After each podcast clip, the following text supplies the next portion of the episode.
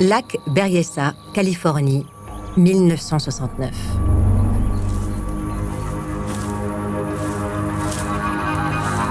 L'homme vêtu de noir remonte sans se presser la pente douce depuis les bords du lac. Il est 18h30. Les ombres de ce début de soirée s'étirent de manière paresseuse. Il fait encore doux pour un 27 septembre. Pourtant, on perçoit la fraîcheur du soir qui s'installe sous la frondaison des arbres. L'homme se dirige vers une voiture garée sur Knoxville Road, à 200 mètres de là.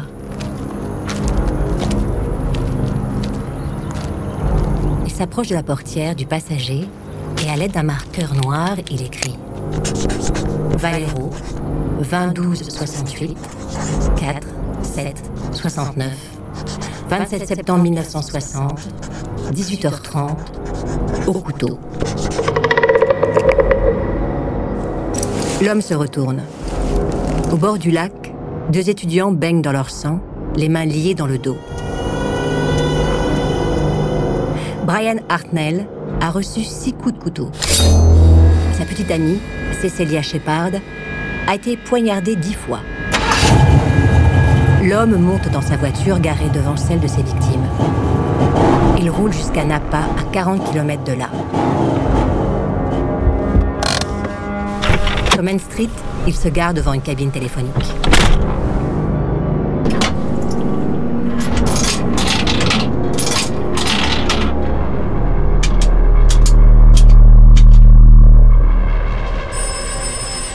« 19h40. Bureau de la police de Napa. L'officier de permanence décroche. Je voudrais signaler un meurtre. L'homme a une voix claire, il parle lentement, en détachant chaque mot. Non, deux meurtres. C'est moi qui les ai tués. Où est-ce que vous vous trouvez? Interroge le policier. Allô? Allô? Vous êtes là? La conversation est interrompue. Le policier ne le sait pas, mais à cet instant, les corps de Brian Hartnell et Cecilia Shepard ont été retrouvés. Brian va survivre à ses blessures. Cecilia, elle, décède deux jours plus tard sans avoir repris connaissance. Le Zodiac vient de signer sa troisième attaque mortelle en neuf mois. La baie de San Francisco est devenue le terrain de chasse de l'un des plus mystérieux tueurs en série.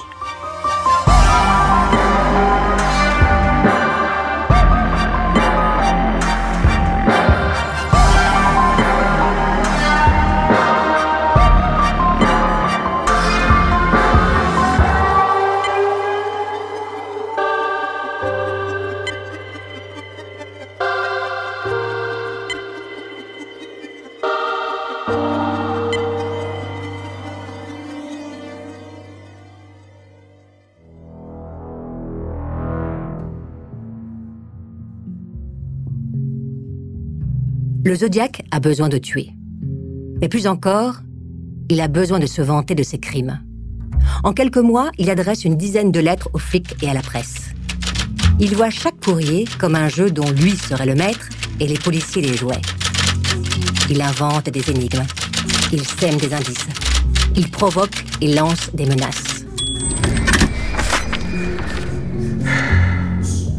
50 ans après les faits, personne n'a établi son identité, ni pour quelle raison pendant une année il a terrorisé le nord de la Californie. La seule certitude dont dispose la police est que le Zodiac exprime un besoin maladif de reconnaissance.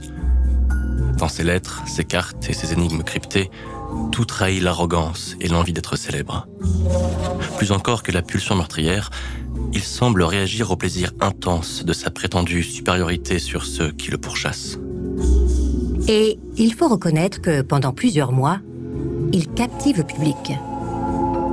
Il se construit une légende qui rappelle étrangement celle de Jack l'Éventreur, ce tueur des quartiers de Londres qui assassina cinq femmes en 1888. Le Zodiac fait régulièrement la une des journaux, ce qui n'est pas un mince exploit dans une année 1969 dont l'actualité est particulièrement chargée. Le meurtre de l'actrice Sharon Tate par les fidèles de Charles Manson, la mission Apollo 11 et le premier pas de l'homme sur la Lune, Woodstock, la guerre du Vietnam ou encore l'assassinat de Robert Kennedy, fin 68. Rien ne réussit à l'éclipser. 30 octobre 1966, Riverside. C'est là que tout commence. Sur le parking, le Zodiac trafique le moteur de la Volkswagen Coccinelle. Il arrache les fils de la bobine d'alimentation et ceux du condensateur. Puis, il attend. La bibliothèque de l'université de Riverside City ferme à 21h. Sa proie s'appelle Sherry Joe Bates. Elle a 18 ans et elle est étudiante en première année. La voiture de Sherry Joe ne démarre pas. Le tueur s'approche. Il propose de l'aider. Il peut la raccompagner chez elle. Sa voiture est garée sur un parking juste un peu plus loin au bout du chemin qui passe entre deux bâtiments abandonnés. La fac les a achetés pour y construire des annexes. Le tueur saisit Sherry Joe par le cou et colle la main sur sa bouche. Il frappe une première fois, puis une seconde fois. Malgré les blessures, Sherry Joe se débat. Elle arrache la montre du tueur qui tombe dans l'herbe. La lame du couteau s'abat de nouveau. Elle sectionne la jugulaire. Sherry Joe s'effondre sur le sol. Le tueur disparaît dans l'obscurité.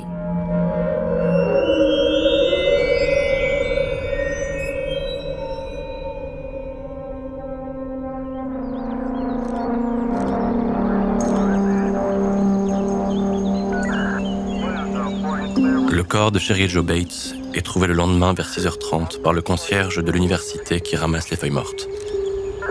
La jeune fille est allongée sur le ventre. Le médecin légiste établit la mort entre 21h et 1h du matin. La montre de l'agresseur, un modèle Timex ordinaire, s'est arrêtée à minuit 24 en raison d'un choc. Il est toutefois impossible d'établir s'il s'agit de l'heure exacte du décès. L'autopsie montre que Sherry Joe n'a pas subi d'agression sexuelle. Elle s'est violemment battue avec son agresseur et selon les débris récupérés sous les ongles, elle l'a griffé en plusieurs endroits. Un cheveu brun est aussi récupéré.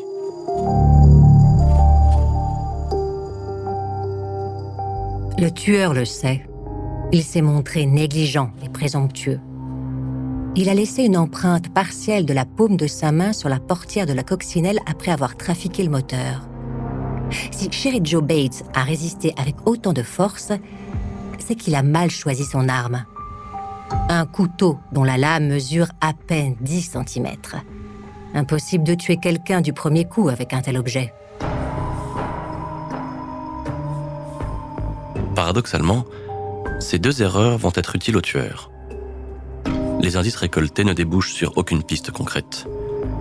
À défaut d'une meilleure hypothèse, les flics se disent que l'assassin est un amateur, pas un tueur en série.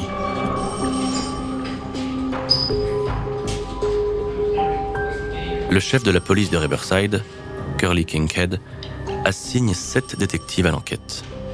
Les policiers interrogent plus de 120 personnes en quelques jours. Joseph Bates, le père de Sherry Joe, avec lequel elle vit seule, ses copines de classe, des étudiants qui se trouvaient à la bibliothèque, le personnel administratif, les voisins et des gens que la jeune femme a pu croiser dans la journée précédant sa mort. Tous disent la même chose. Sherry Joe est une étudiante sans histoire. Elle a emprunté trois bouquins la veille et elle a quitté la salle d'études à la fermeture, à 21h. Si la mort a eu lieu après minuit, comme le laisse penser la montre du tueur, qu'est-ce que Sherry Joe a fait pendant tout ce temps? Curly Kincaid n'en a pas la moindre idée. Pas plus qu'il n'est en mesure de proposer un mobile pour expliquer cet assassinat.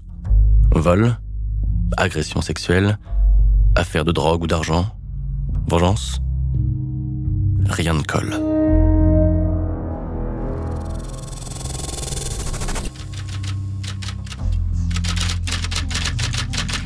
Les réponses arrivent un mois plus tard, fin novembre.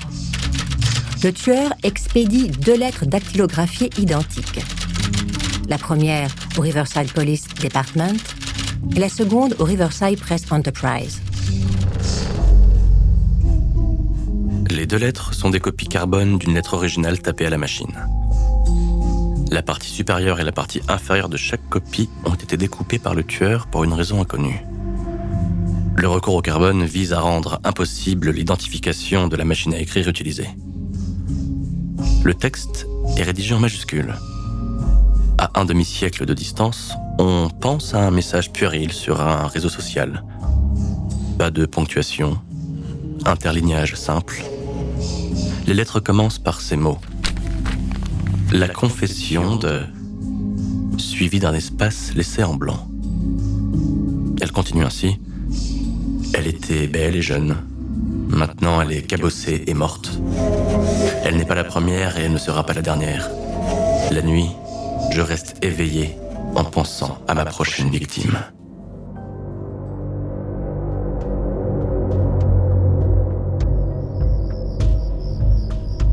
Employant un ton satisfait, le tueur raconte comment se sont déroulés les événements.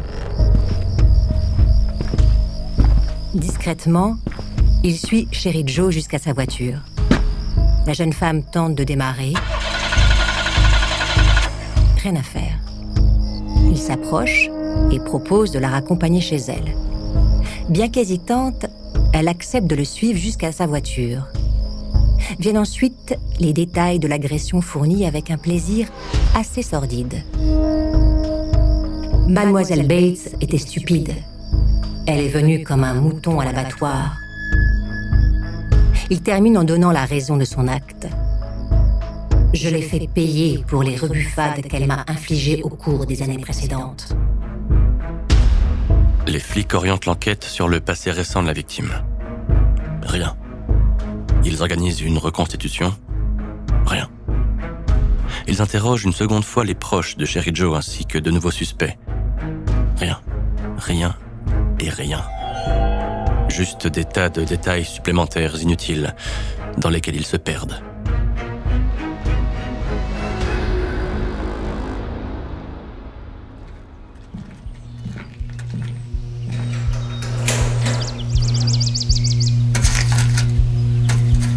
Exactement six mois après le meurtre, trois lettres sont expédiées à la police de Riverside, au journal Daily Press et à Joseph Bates, le père de Sherry Joe.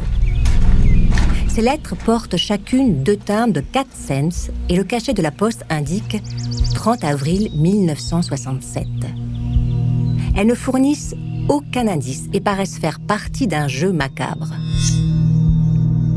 Bates devient un cold case. À la grande satisfaction du tueur, les chances de l'identifier s'amenuisent chaque jour. Quatre années passent avant que le Zodiac revendique la responsabilité de ce crime dans un courrier au Los Angeles Times, le 13 mars 1971. Cette confession apporte un éclairage différent sur l'assassinat de Sherry Joe Bates. Le mode opératoire annonce celui que va employer le Zodiac par la suite. Malgré tout, faute de preuves, plusieurs enquêteurs ne croient pas à ces aveux tardifs l'auteur de la confession ne fournit aucune preuve à l'appui de ses affirmations. Pour quelques flics, il s'agit d'une tentative de récupération de la part du Zodiac afin de faire parler de lui et rappeler sa prétendue supériorité sur la police.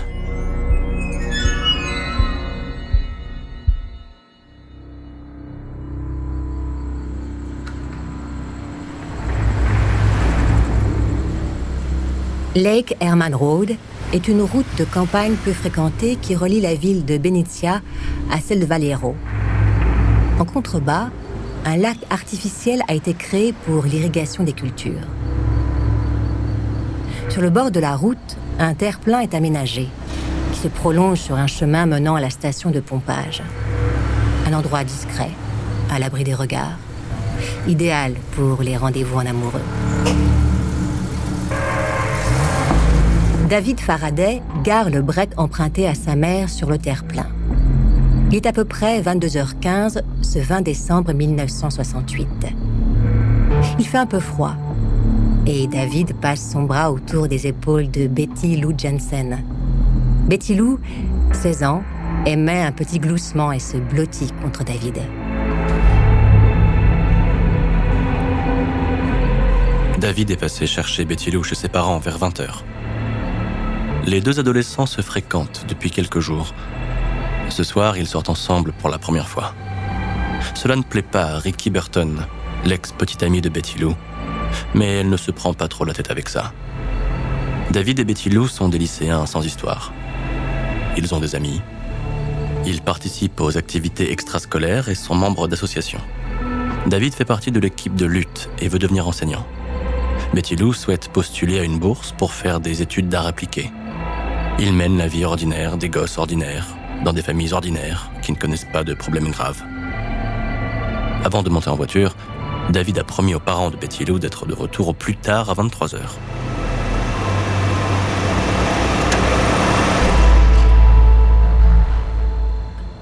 Le tueur range sa voiture sur le terre-plein. D'abord, il se gare à 3 ou 4 mètres du break. David se tourne vers Betty Lou et se demande qui est ce type qui vient les déranger au moment où ils échangent leur premier baiser. À travers les arbres qui bordent Lake Herman Road, le tueur aperçoit les phares d'une autre voiture qui approche en provenance de Valiero. Quand elle arrive à la hauteur du terre-plein, la voiture ralentit. Le conducteur se penche dans l'habitacle. Il scrute l'obscurité à travers son pare-brise. Aucun doute.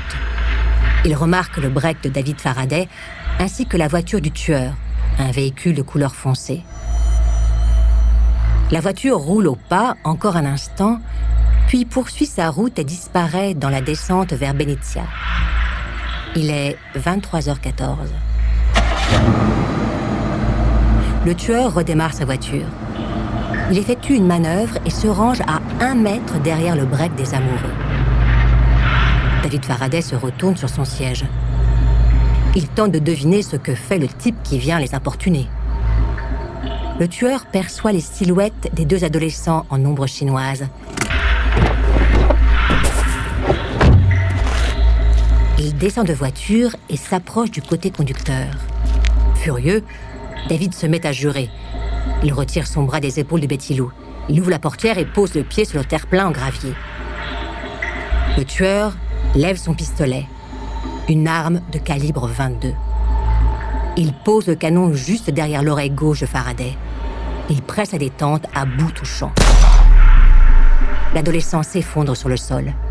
Betty Lou se met à hurler. Elle ouvre sa portière, se jette hors de la voiture et se met à courir. Le coup de feu la fauche à dix pas.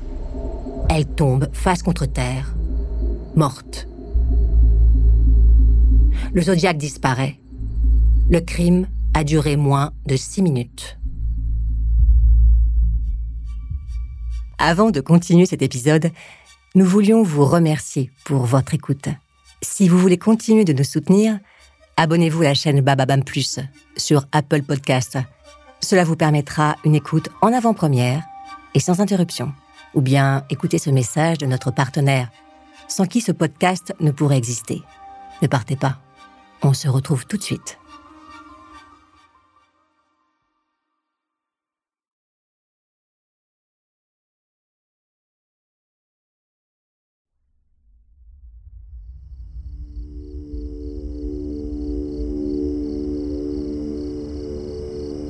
23h20 quand Stella Medeiros rentrant chez elle après une visite chez sa mère à San Francisco, passe en voiture devant le terre-plein.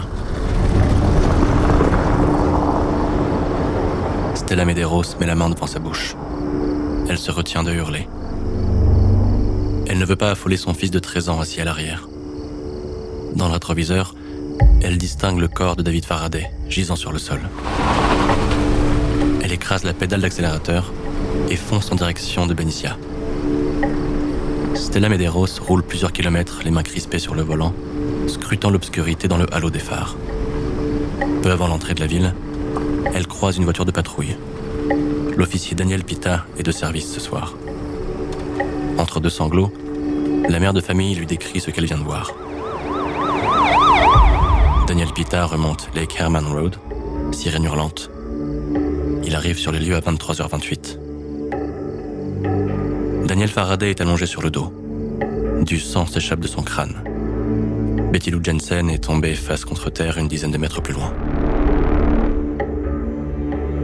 Cette fois, le tueur a anticipé les risques. Il a d'abord tiré sur David Faraday, éliminant la menace principale. Betty Lou a ouvert sa portière en hurlant. Elle s'est jetée hors de la voiture. Le tueur n'a eu qu'à la suivre et la battre. Au total, dix coups de feu, dix douilles sur le sol. Le tueur n'a pas pris la peine de les ramasser, ni de vérifier si ces deux victimes étaient mortes.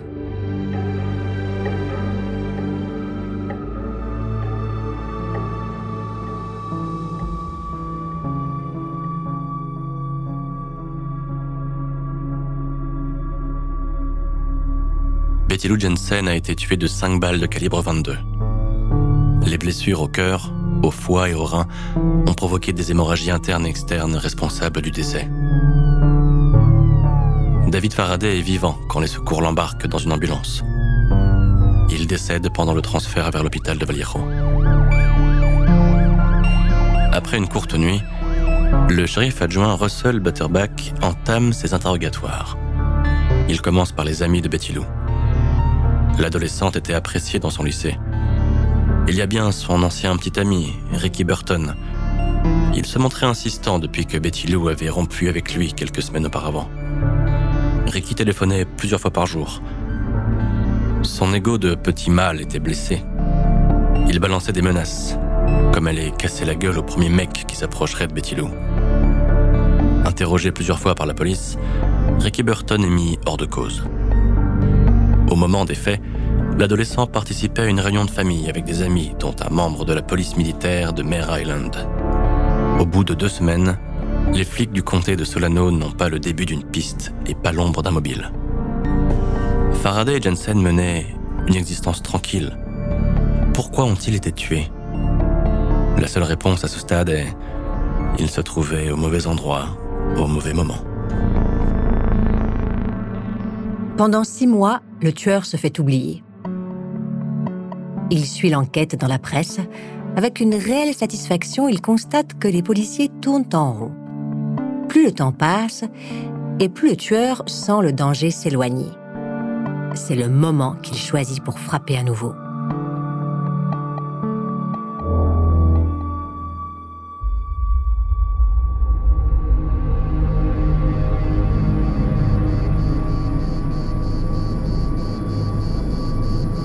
Parc de Blue Rock Springs est un endroit agréable, près de Vallejo. Dans la journée, les familles y viennent pour pique-niquer et profiter de la douceur de l'été. Le soir, le parking du parc sert de lieu de rendez-vous pour les amoureux. Il est presque minuit, ce 4 juillet 1969, quand Darlene Ferrin, 22 ans, gare sa Chevrolet Corvair le long du muret qui marque la limite du parking.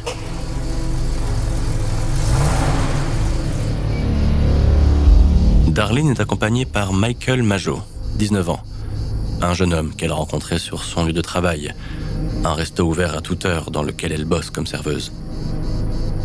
Darlene en est à son deuxième mariage et sa vie conjugale est compliquée. Elle a l'habitude de venir à Blue Rock Springs avec ses aventures d'un soir. Darlene se gare toujours à la même place, au bout du parking, là où on ne peut pas la voir. Ce que Darlene ne sait pas, que le parc est à peine à 3 ou 4 kilomètres du terre-plein sur lequel ont été tués David Faraday et Betty Lou Jensen.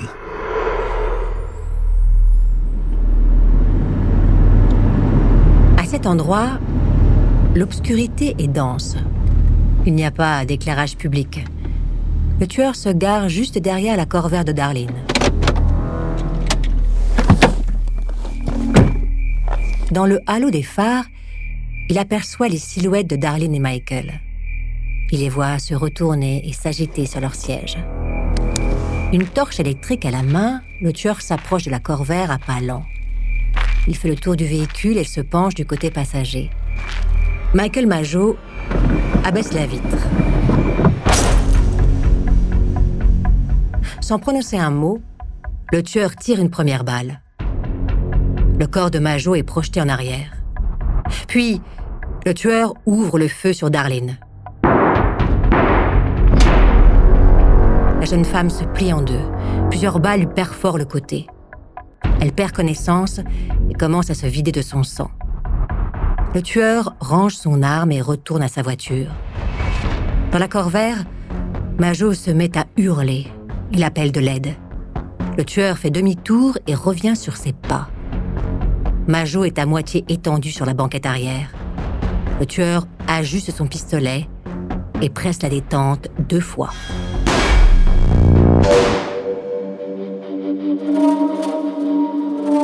À minuit 10, le patrouilleur Richard Hoffman du Valero Police Department reçoit sur sa radio le signalement d'un 187, nom de code pour désigner un homicide, sur le parking du Blue Rock Springs. Hoffman est passé sur le parking un peu plus tôt dans la soirée et l'endroit était vide. Michael Majo a réussi à s'extraire de la corvère. Il est couché sur le sol, près de la portière passager. Il est blessé au cou, à la poitrine et à la jambe gauche. Darlene Ferrin a reçu trois balles, deux dans le bras gauche et une troisième dans l'aisselle droite qui lui a perforé le poumon. Elle décède pendant son transfert vers l'hôpital Kaiser de Valiro. Majo est encore conscient quand il arrive aux urgences. Il passe 20 heures en salle d'opération. Les chirurgiens réussissent l'impossible. Ils lui sauvent la vie.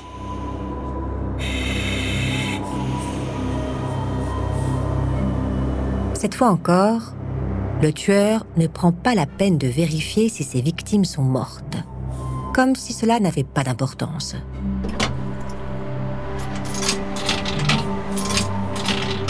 Il est si sûr de lui que moins d'une heure plus tard, à minuit et demi, il appelle la police de Valiero depuis une cabine téléphonique. L'appel est reçu par la répartitrice Nancy Slover de faction ce soir-là.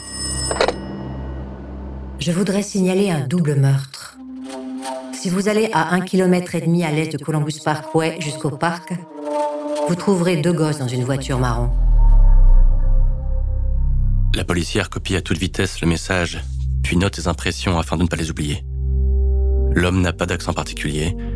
Il parle de manière monotone, comme s'il récitait un texte appris par cœur ou comme s'il le lisait d'un seul trait. Je les ai abattus avec un Luger. J'ai aussi tué les deux gosses à Noël dernier. Au revoir. Avant que l'agent Slover ait le temps d'alerter son supérieur dans le bureau voisin, le tueur a raccroché. Le tueur sort de la cabine téléphonique. Elle est collée au mur d'un garage à l'angle de Toulommiers Road et de Springs Road. Le commissariat de police est juste à quelques blocs de là. Le tueur observe le carrefour désert à cette heure-là. Il remonte dans sa voiture et disparaît.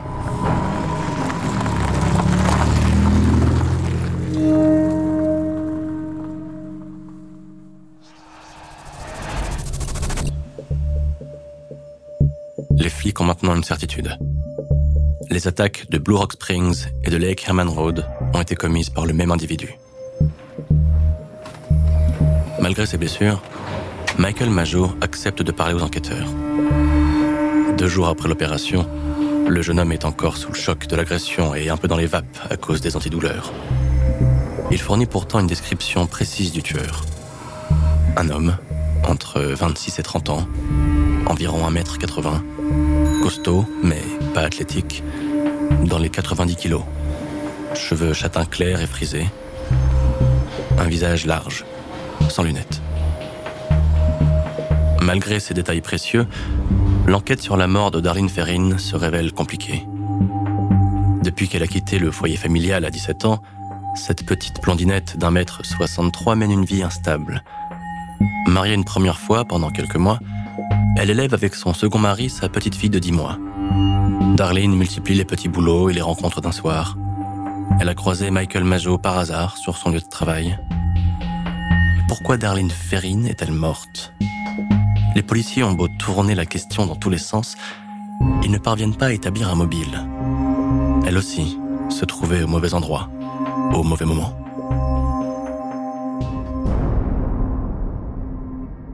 1er août 1969. Le tueur adresse trois lettres à trois journaux de la baie.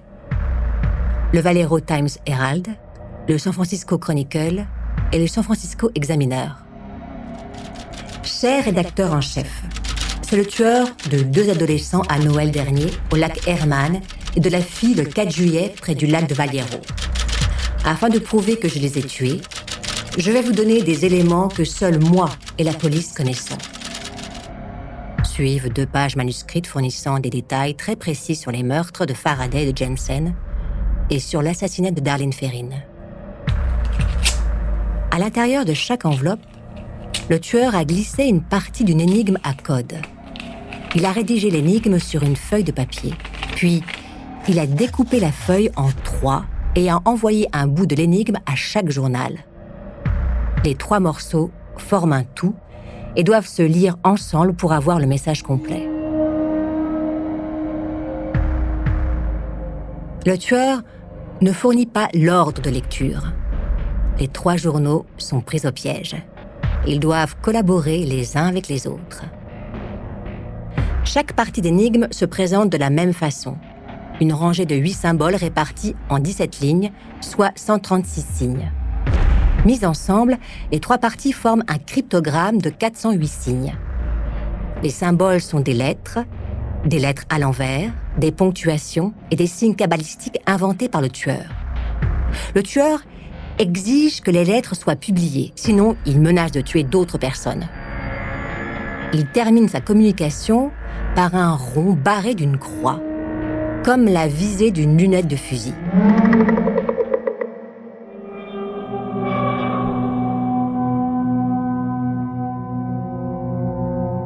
Les trois parties de l'énigme sont envoyées au service de cryptographie de la marine américaine. Les lettres, elles, sont transmises au siège du FBI à Quantico et le ministère de la Justice est informé de la présence d'un serial killer dans la région de San Francisco. La calligraphie et les fautes de grammaire et d'orthographe conduisent les flics à penser que l'auteur n'a guère l'habitude d'écrire et qu'il n'a reçu qu'un faible niveau d'éducation. Son écriture est celle d'un écolier ou d'un détenu de prison pour le tueur, l'envoi de ces lettres est un coup de génie.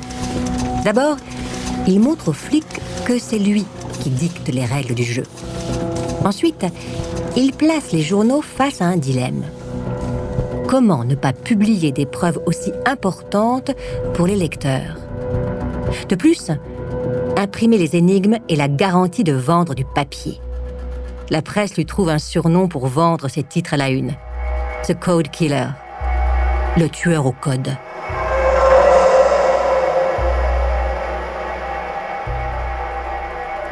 En quelques jours, l'histoire devient virale.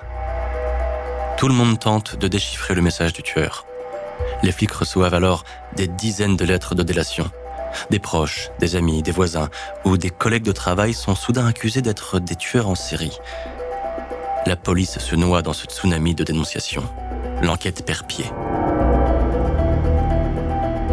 Histoire de calmer un peu la fureur qu'il a déclenchée, le tueur adresse trois jours plus tard un courrier au San Francisco Chronicle. Le texte commence par cette phrase. C'est le Zodiac qui parle. Le tueur fait savoir qu'il a choisi lui-même son surnom. The Code Killer ne lui plaisait pas. Le texte se conclut par un rond barré d'une croix, son nouveau signe de reconnaissance. Nouveau coup de génie le Zodiac devient plus célèbre que s'il diffusait un spot publicitaire à la télé.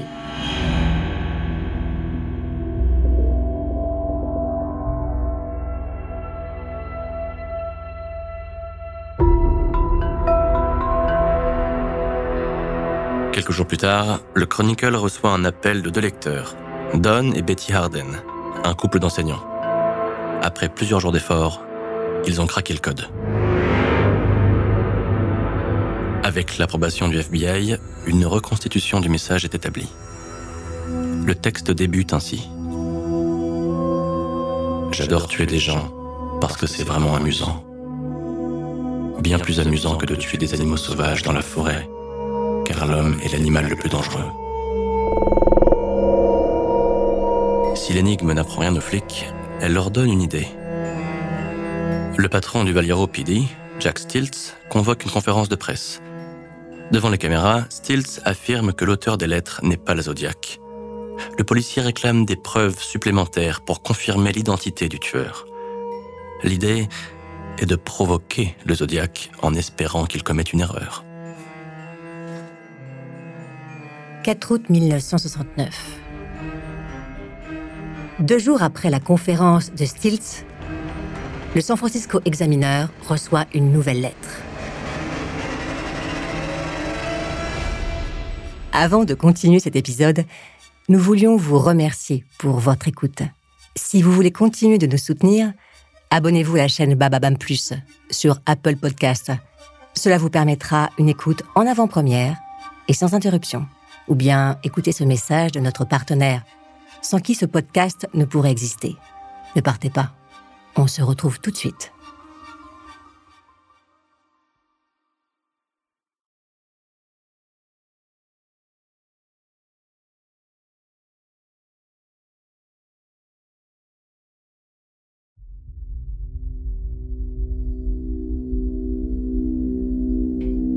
4 août 1969. La nouvelle lettre est adressée au San Francisco Examiner. Elle fait trois pages. C'est le Zodiac qui parle.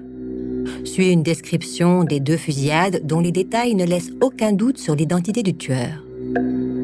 Plusieurs mots sont mal orthographiés, mais les phrases souffrent d'une grammaire approximative. Aucune importance.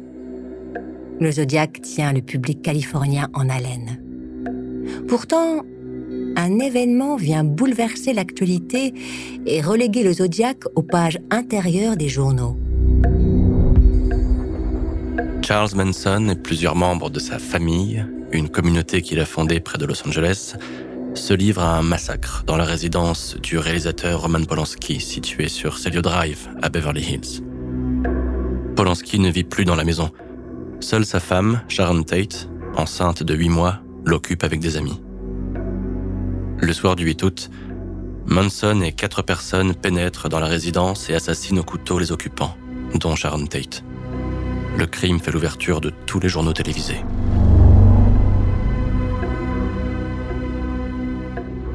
Alors qu'il tient le public au bout de sa plume, le Zodiac se fait voler la vedette par un groupe de hippies. Il doit reprendre l'initiative et passer à l'action.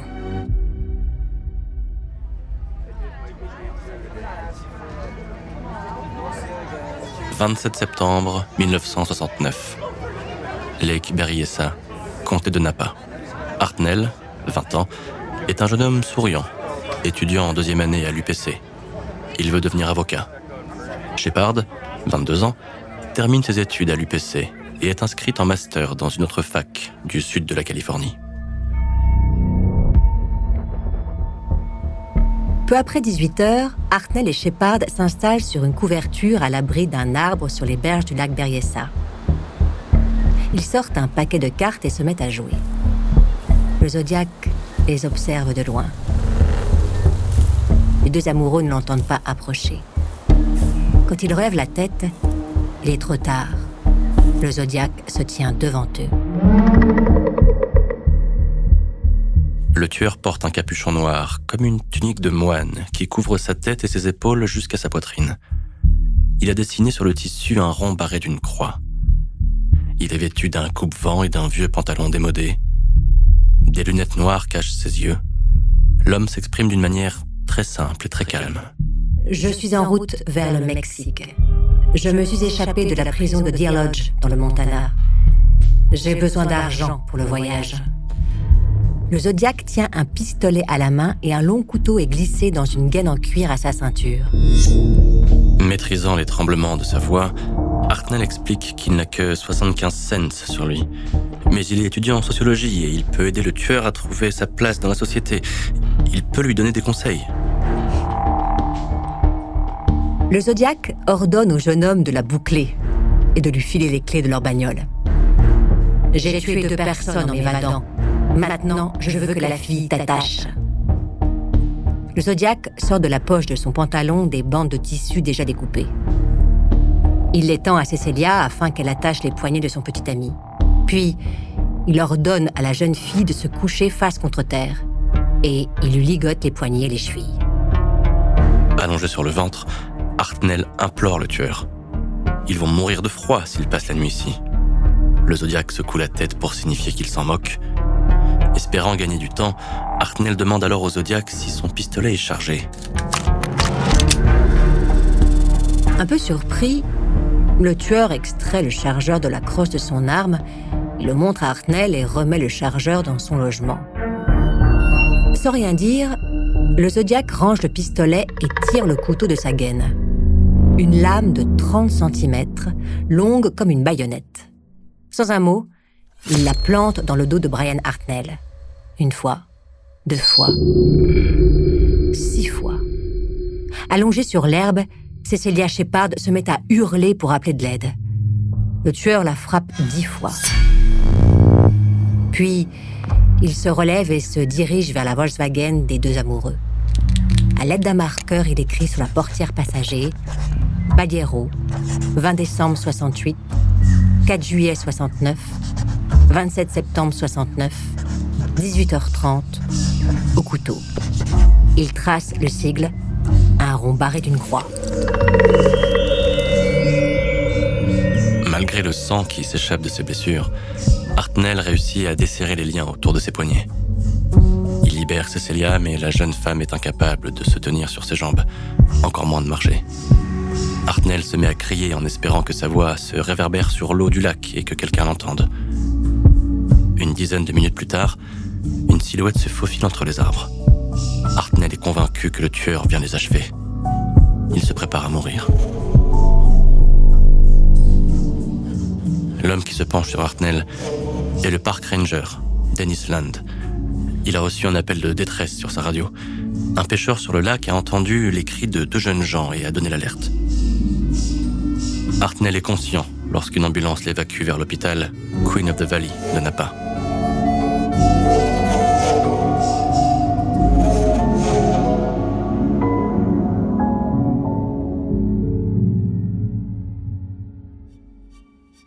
Avant de continuer cet épisode, nous voulions vous remercier pour votre écoute. Si vous voulez continuer de nous soutenir, abonnez-vous à la chaîne Bababam Plus sur Apple Podcast. Cela vous permettra une écoute en avant-première et sans interruption. Ou bien écoutez ce message de notre partenaire, sans qui ce podcast ne pourrait exister. Ne partez pas. On se retrouve tout de suite.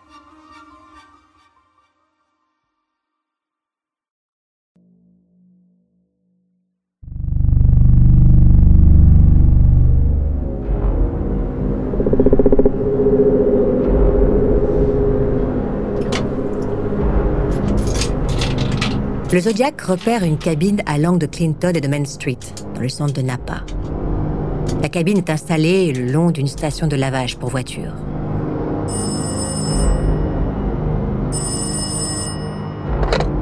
Je veux signaler un meurtre. Non, un double meurtre. Il se trouve à 3 km au nord du centre d'accueil du parc. Ils ont une Volkswagen blanche Carmagia.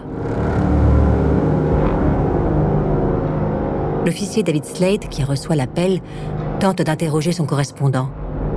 C'est moi qui ai fait ça, ajoute le Zodiac. Il lâche le combiné qui pend dans le vide au bout de son fil. Fin de la conversation.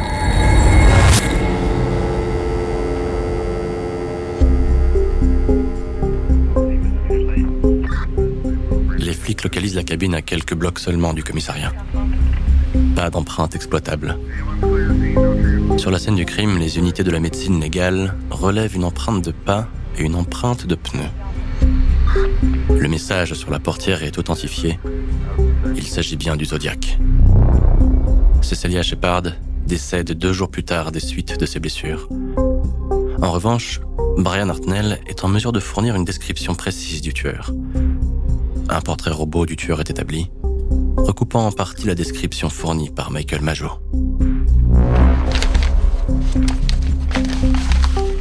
En découvrant le dessin de son visage en première page, le Zodiac hésite entre la crise de panique et l'explosion de joie.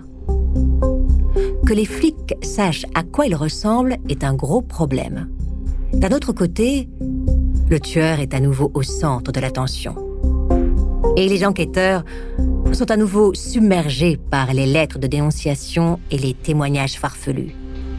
La confusion qui règne est idéale pour passer à nouveau à l'action.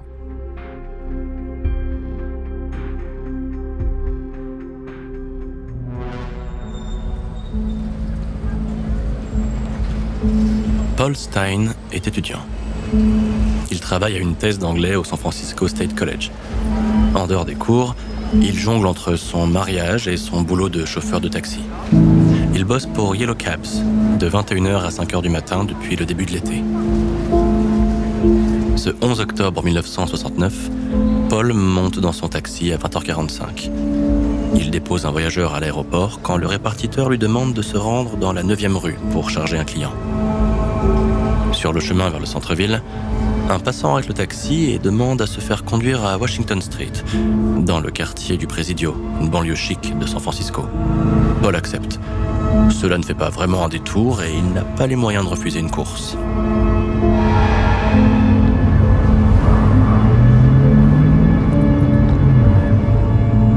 Le tueur donne pour adresse l'angle de Washington et Maple.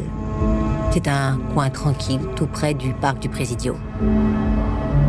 Les rues sont bordées d'arbres qui masquent la vue depuis les résidences de luxe rangées derrière des pelouses entretenues comme des terrains de golf. Paul gare son taxi à l'angle de Washington et de Cherry Street, un bloc de Maple Street.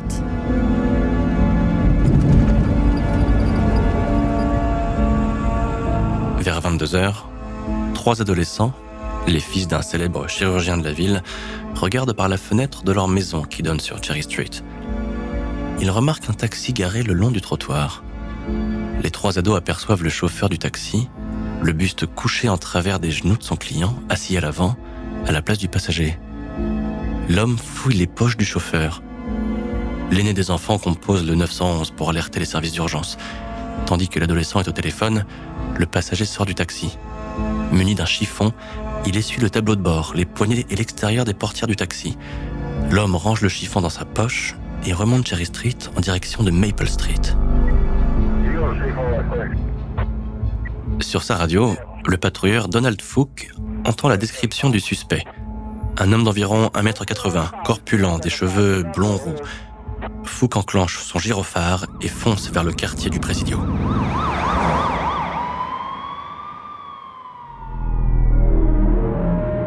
Environ dans Jackson Street, le long du parc, Fouque aperçoit un homme blanc, le col de son blouson relevé, les cheveux courts à la mode militaire. Fouque ralentit. Un homme se dessine dans les phares de la voiture de patrouille. L'homme relève le col de son blouson et tourne au coin de la rue. Fouque l'observe s'éloigner à pas rapide. La radio de bord diffuse un nouveau message. Fouque enfonce la pédale d'accélérateur. Direction Cherry Street. C'est là que se trouve l'urgence.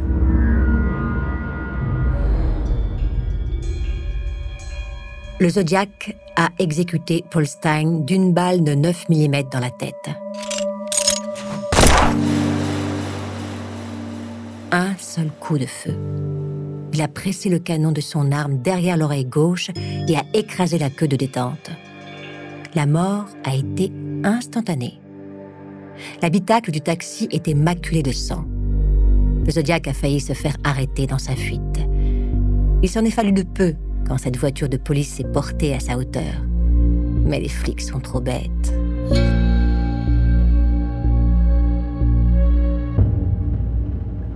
C'est en rentrant au commissariat que le patrouilleur Fouque se rend compte à quel point il a merdé. Le portrait robot du Zodiac est affiché sur un panneau recensant les suspects recherchés par la police. L'homme qu'il a croisé était le Zodiac. Comment a-t-il pu laisser filer le tueur en série le plus recherché de la Californie du Nord? Et pourquoi a-t-il eu besoin de raconter à son chef qu'il avait croisé un type suspect en arrivant à Cherry Street? Lors des interrogatoires qu'il subit, Fouque change de version sur l'endroit où il a aperçu le suspect. Puis, il se cherche des excuses.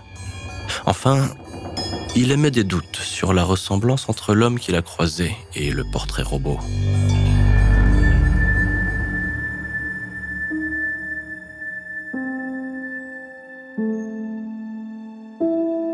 Ce foirage complet est du pain béni pour le Zodiac. Le tueur envoie une lettre manuscrite au San Francisco Chronicle. C'est le Zodiac qui parle. Trois paragraphes, trois informations. Premier paragraphe, qui suis-je? Le tueur rappelle qu'il est le Zodiac, auteur de plusieurs meurtres. Deuxième paragraphe, les flics auraient pu l'arrêter. Ils étaient arrivés sur place avant qu'il ait eu le temps de s'enfuir. Un groupe de patrouilleurs l'a même arrêté pour le questionner avant de le laisser repartir. Cette affirmation contredit celle de l'agent Fouque qui soutient n'avoir arrêté personne. Après vérification, elle s'avère être un mensonge destiné à compliquer le travail des policiers. Troisième paragraphe, le Zodiac menace de faire exploser des autocars scolaires en fabriquant des bombes artisanales. Pour authentifier son message, le Zodiac glisse dans l'enveloppe un morceau de la chemise ensanglantée de Paul Stein.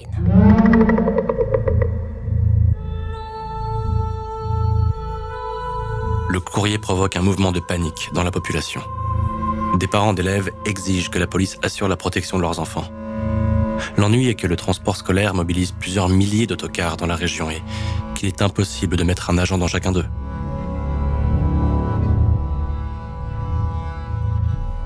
Le présentateur vedette de la chaîne CBS, Walter Cronkite, diffuse un reportage consacré au Zodiac qui devient une vedette nationale.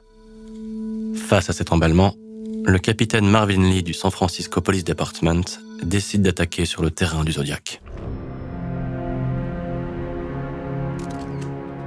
Devant les caméras de télévision, le capitaine Lee déclare Le tueur est un psychopathe totalement dérangé. Nous parlons d'une personne très malade et très dangereuse. Le Zodiac, qui suit avec une attention obsessionnelle les informations le concernant, encaisse les critiques sans réaction. L'offensive médiatique se retourne contre lui. Après le capitaine Lee, le San Francisco Examiner publie le 19 octobre un éditorial adressé au Zodiac. Le texte appelle le tueur à se livrer et à se soumettre à un traitement médical. Vous vivez comme un animal blessé et tourmenté, écrit l'éditorialiste. Vexé, le Zodiac n'adresse plus aucun de ses textes à l'examineur.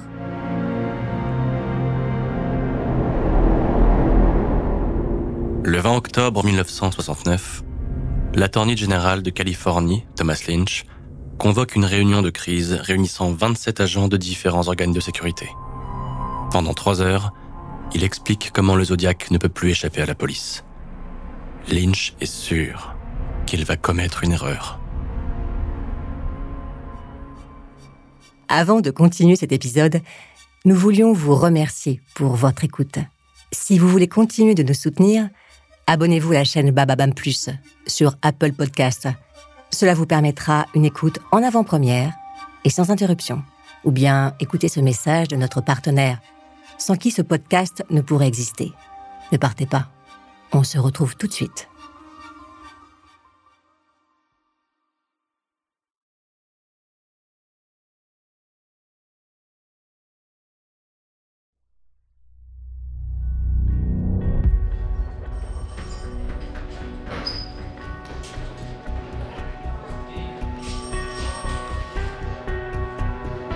Début du mois de novembre 1969, les flics n'ont plus vraiment le choix. Ils ne peuvent compter que sur une erreur de la part du Zodiac. Malgré les centaines d'agents mobilisés, malgré les milliers d'heures d'interrogatoire et malgré une coordination inédite entre les services, l'enquête fait des surplaces. Même le portrait robot n'a pas permis d'identifier le tueur.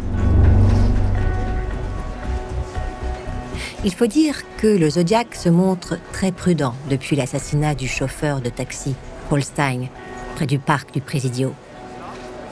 Le tueur sait que ce soir-là, il a eu de la chance. S'il est encore en liberté, c'est grâce au manque de sérieux du flic qu'il a croisé en quittant la scène du crime. Quand il y réfléchit, le Zodiac se dit qu'il a atteint le but qui s'était fixé.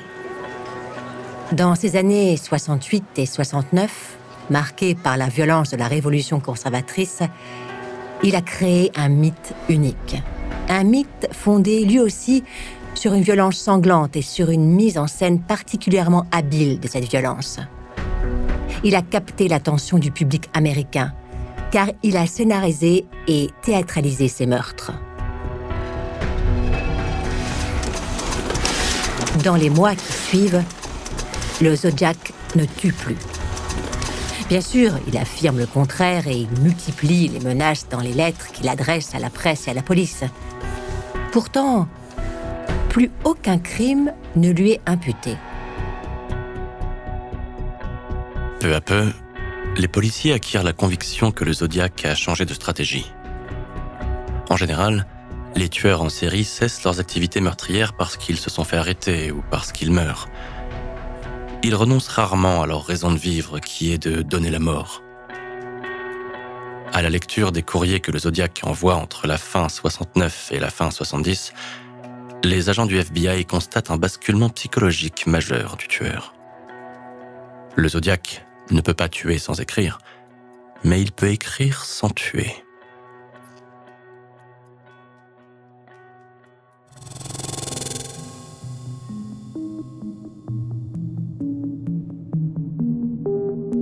Le 9 novembre 1969, le Zodiac envoie une carte au San Francisco Chronicle. Au dos, il écrit Décembre, juillet, août, septembre, octobre égale 7. Entre décembre 1968 et octobre 1969, le tueur a fait sept victimes, dont cinq qui ont perdu la vie ce qui correspond aux constatations des enquêtes. Outre la carte postale, l'enveloppe contient une nouvelle énigme. Sur une feuille de papier, le zodiaque a tracé 340 symboles, 17 lignes de 20 symboles chacune. Des lettres, des signes de ponctuation, des signes mathématiques, des formes géométriques et des symboles inconnus. Le code est différent de celui de l'énigme précédente car 20 nouveaux signes font leur apparition. Quand il achète le Chronicle le lendemain à son kiosque habituel, le Zodiac a la satisfaction intense de voir son message crypté publié en première page. Il sait que le texte a été envoyé au service de cryptographie du FBI. Il sait que des dizaines de lecteurs vont tenter de déchiffrer son message. Et il sait que la complexité de ce code est telle qu'il va hanter les esprits pendant de nombreuses années. Ce n'est qu'en 2020 que trois cryptographes aidés par de puissants logiciels parviennent à fournir une traduction approuvée par le FBI. Le Zodiac dit qu'il n'a pas peur de mourir et qu'il est destiné à rejoindre le paradis avec ses esclaves. C'est ainsi qu'il appelle ses victimes.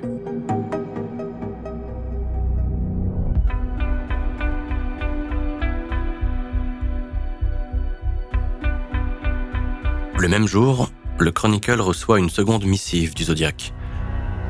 Elle a été postée un jour avant la carte et l'énigme, le 8 novembre. Le Zodiac souhaitait-il que les courriers arrivent dans un certain ordre? Ou cela n'a aucune importance? Pas de réponse. Dans cette lettre de six pages, le Zodiac affirme d'abord que la police ne réussira pas à l'attraper, car il est trop malin et trop prudent. Il précise qu'il se déguise pour commettre ses meurtres et qu'il change d'apparence chaque fois. Cette indication provoque l'embarras chez les flics. Les descriptions fournies par les deux survivants, Michael Majo et Brian Hartnell, sont cohérentes entre elles, mais cela ne veut pas dire qu'elles correspondent à l'apparence du tueur.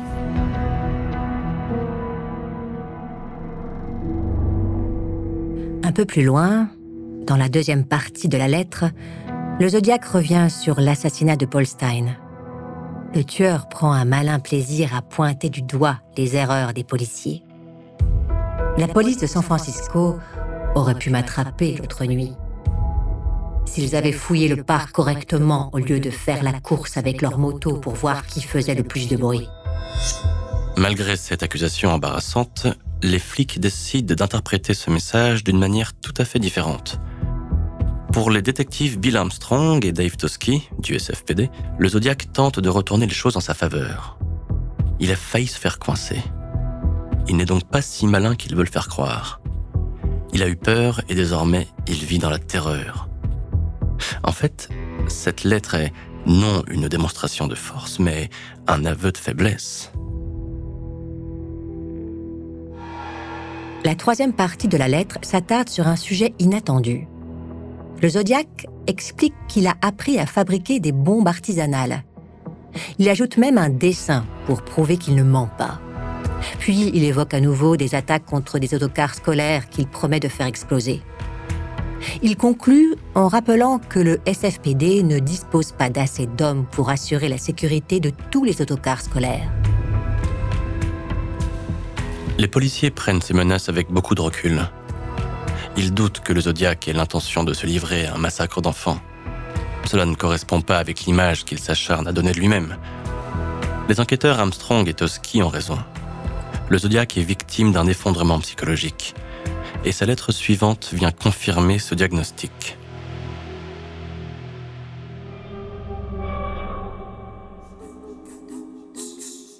Melvin Bailey est un avocat célèbre. Il a défendu Jack Ruby, tueur de Lee Harvey Oswald, l'assassin présumé de John Kennedy en 1963 à Dallas. C'est à lui que le Zodiac écrit ce 20 décembre 1969, premier anniversaire des meurtres de Lake Herman Road. Cher Melvin, c'est le Zodiac. Je vous souhaite un joyeux Noël. Je veux juste vous demander une chose. S'il vous plaît, aidez-moi. Je ne parviens pas à trouver d'aide car cette chose en moi m'en empêche. C'est très difficile de tenir le coup et j'ai peur de perdre le contrôle à nouveau et de faire ma neuvième et dixième victime. S'il vous plaît, aidez-moi. Je ne vais pas tenir longtemps. À la lettre, il joint un second morceau de la chemise ensanglantée de Paul Stein.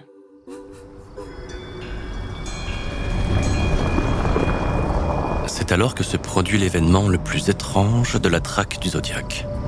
Dans la nuit du 22 au 23 mars 70, Kathleen Jones, 22 ans, débarque au commissariat de Modesto, à environ 200 km à l'est de San Francisco, pour signaler une tentative d'enlèvement. Vers 23h15, Kathleen et sa fillette Jennifer, âgée de 10 mois, roulent dans leur voiture sur la route 132. Un véhicule qui les suit leur lance des appels de phare. Devant l'insistance de l'automobiliste, Kathleen se range sur le bas-côté. Un homme sort de la voiture et s'approche de Kathleen.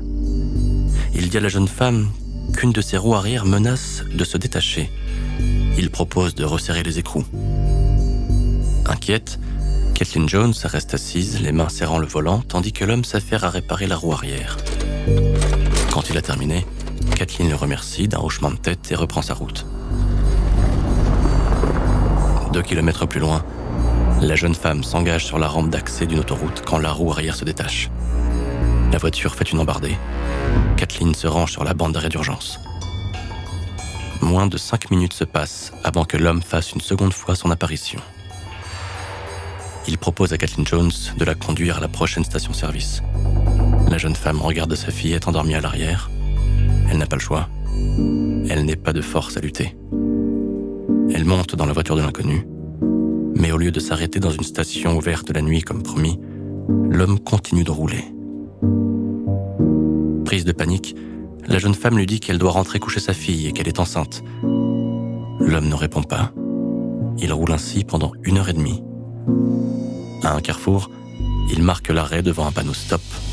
Serrant sa fille dans ses bras, la jeune femme ouvre la portière et se jette hors de la voiture, puis elle dévale une pente herbeuse et se met à courir. Quand le policier lui demande de décrire son ravisseur, Kathleen Jones pointe du doigt le portrait robot du Zodiac, affiché dans l'entrée du commissariat.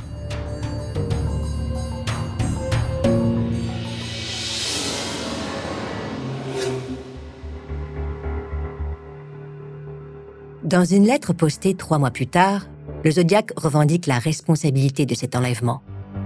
Pourtant, il ne fournit pas de détails comme pour ses précédentes victimes, il n'explique pas non plus la raison qui l'a conduit à épargner Kathleen Jones. La présence de la fillette l'a-t-il dissuadé A-t-il éprouvé une soudaine compassion pour cette jeune femme enceinte? Mystère. Reste que le récit de Kathleen Jones varie fortement au fil des interrogatoires et contre-interrogatoires. La jeune femme se contredit plusieurs fois au point que les flics pensent qu'elle a inventé cette histoire relayée dans la presse. La revendication du Zodiac est peut-être juste un moyen pour faire parler de lui. L'effondrement psychologique du Zodiac se poursuit. Dans un courrier envoyé au Chronicle le 21 avril 1970, il annonce avoir renoncé à fabriquer des bombes pour attaquer des bus scolaires. À la place, il formule une autre demande.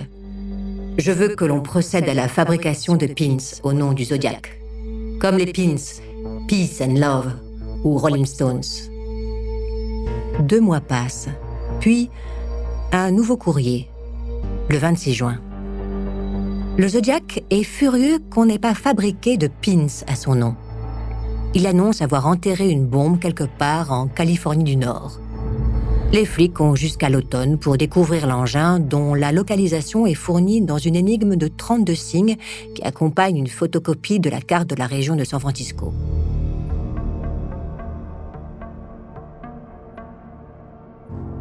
Les flics ne prennent pas la menace au sérieux. Il s'agit juste d'un coup de bluff. C'est alors que leur parvient la lettre la plus étrange du Zodiac. Un texte proche du délire qui arrive fin juillet.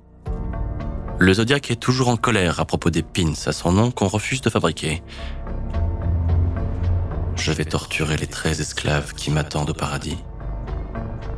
Certains seront attachés sur des fourmilières et je les regarderai se tordre et hurler. D'autres seront placés dans des cages et nourris avec du bœuf salé jusqu'à ce qu'ils supplient qu'on leur donne à boire. D'autres seront écorchés vifs et abandonnés à leur sort. Le texte se termine par la reprise de passages entiers de l'opéra comique The Mikado, qui fut joué pour la première fois au théâtre de Londres en mars 1885. La lettre se conclut en précisant Zodiac 13, police de SF 0. S'agit-il d'un nouveau bilan? Possible mais le SFPD n'y croit pas.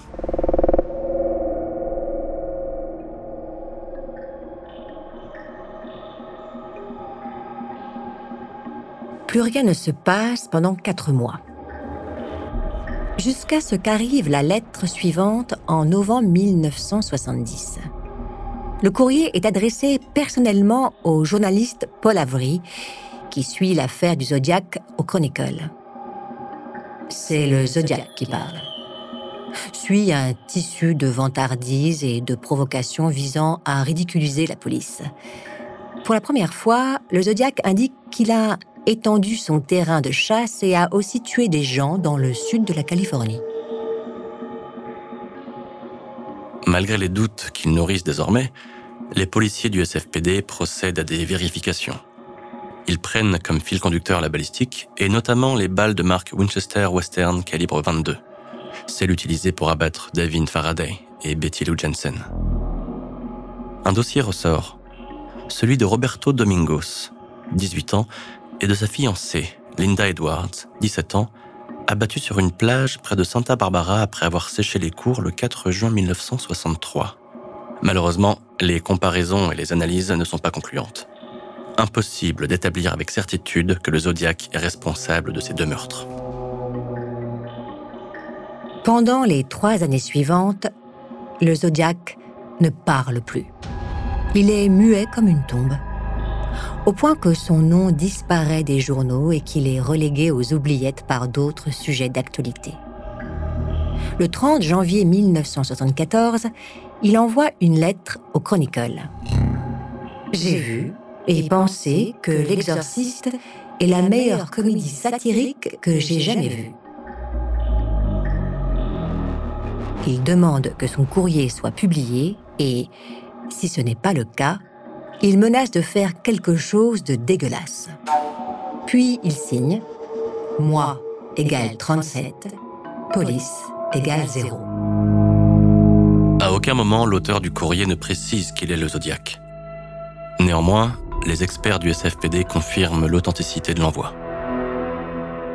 Au cours de l'année 1974, d'autres lettres arriveront au Chronicle.